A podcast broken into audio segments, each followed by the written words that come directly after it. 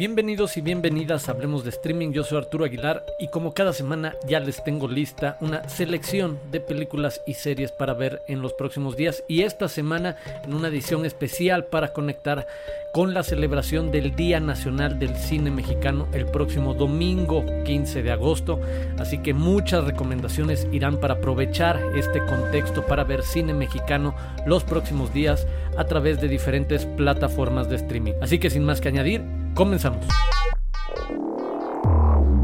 Iniciamos esta semana en Filmin Latino, la casa natural de esta celebración. Filmin Latino, un espacio apoyado por el Instituto Mexicano de Cinematografía, quien también celebra obviamente el Día Nacional del Cine Mexicano, con una programación que han titulado Todo lo que vemos. Esto incluye 58 títulos que se podrán ver a través de esta plataforma de Filmin Latino. Entre ellas puedo ponerles en el mapa Fauna de Nicolás Pereda, en verdad una muy, muy provocadora e interesante película. Una película con una propuesta formal que asemeja un juego de muñecas rusas, donde hay una historia dentro de otra historia y adentro de otra historia, y por el otro lado, donde pone la intención de una reflexión o introspección sobre nuestra relación con la violencia a nivel social y cultural, a nivel de comunicación. En verdad, una provocación artística muy interesante, la de fauna de Nicolás Pereda, parte de estas celebraciones del Día Nacional de Cine Mexicano. Otro punto a destacar de esta celebración es utilizar la travesía crítica e histórica del maestro Felipe Casals como un eje y una revisita a su obra que será inaugurada este 15 de agosto con una charla en Canal 22 que pueden ver también a través de streaming entre el cineasta y documentalista Everardo González y el propio Felipe Casals. También otra gran oportunidad para no perderse una excelente charla cinéfila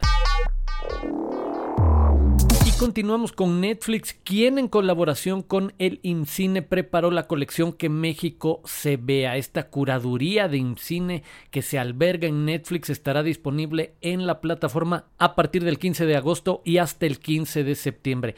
Y creo que vale la pena poner en el mapa varias películas, por supuesto, recientes y no tan recientes del cine mexicano se añade al catálogo en estos días La diosa del asfalto de Julián Hernández, está ahí ya La libertad del diablo de Berardo González, Roma, por supuesto, Ya no estoy aquí, una película de la que se habló mucho el año pasado. También poner el documental Familia de Medianoche, Semana Santa o Tiempo Compartido en otro tono de cine independiente. La cuarta compañía, una propuesta de cine de acción mexicano muy cumplidora, muy buena.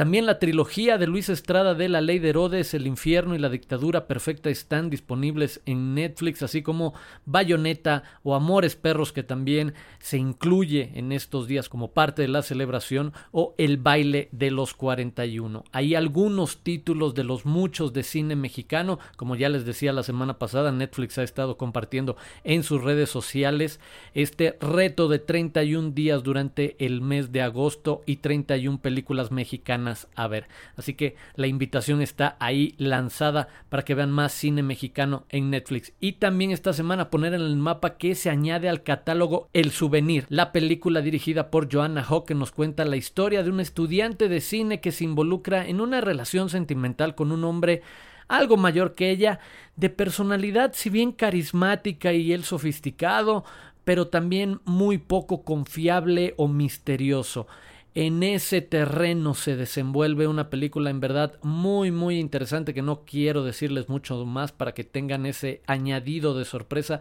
de una de las películas mejor comentadas o mejor recibidas por parte de la crítica en 2020. El souvenir de Joanna Hawk ya disponible también en Netflix.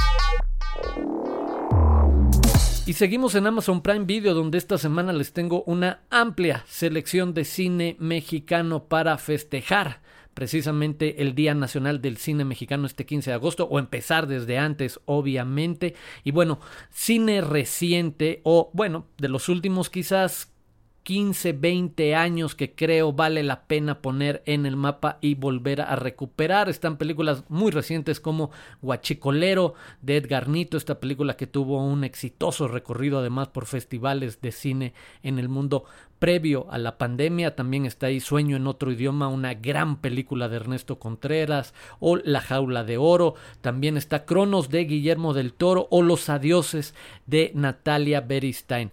También les recomendaría que busquen títulos como Hilda, como Eco de la Montaña, como Ana y Bruno o como El caos y el orden, esta película sobre Manuel Felgueres, eh, la película Somos Maripepa o Nicotina y Amarte Duele dentro del terreno más de cine pop, cine comercial exitoso de primeros años del siglo XXI. Eh, bueno, y para quienes quieran algo de cine clásico, que vaya que Prime Video tiene bastantes cosas y pueden encontrarse en el nivel de comedia cosas de Mauricio Garcés y de Tintán y de Piporro y de Viruta y Capulina, solo para darles un ejemplo de la diversidad de cine de comedia clásico que tiene eh, Prime Video. En la parte de cine en general, sin eh, definir un género. Está toda máquina, están los tres huastecos, están los tres García, esta revisita a la obra de Pedro Infante y de Ismael Rodríguez con presencia de Sara García. Está también ahí Las Poquianchis de 1964. Está esta película que reúne a un Dream Team del momento como es El Gallo de Oro, una película dirigida por Roberto Gabaldón, basada en una historia de Juan Rulfo, cuyo guion y diálogos fueron por Gabriel García Márquez y Carlos Fuentes, cuya fotografía fue realizada por Gabriel Figueroa. También pueden encontrarse ahí El Callejón de los Milagros de Jorge Fons o Angelitos Negros o La Mujer que yo perdí. Algunas alternativas para ver cine mexicano en estos días en Amazon Prime Video. Y esta semana me despido con una opción más, en este caso en Apple TV Plus. Se estrenó recientemente Mr. Corman, serie escrita, dirigida y protagonizada por Joseph Gordon-Levitt, una historia de insatisfacción, de sueños frustrados en cierto momento o etapa de vida, de una crisis en los 30 sobre la suerte o no tener suerte, se cruza en los terrenos quizás de hablar de salud mental y depresión. Hay algo interesante visto los primeros capítulos de Mr. Corman y hay algo interesante en esta propuesta de serie en Apple TV Plus, así que ahí la invitación para que se asomen a verla.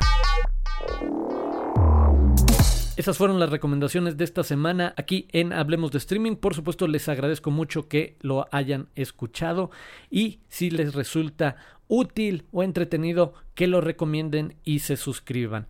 Yo soy Arturo Aguilar, nos escuchamos la próxima semana aquí en Hablemos de Streaming.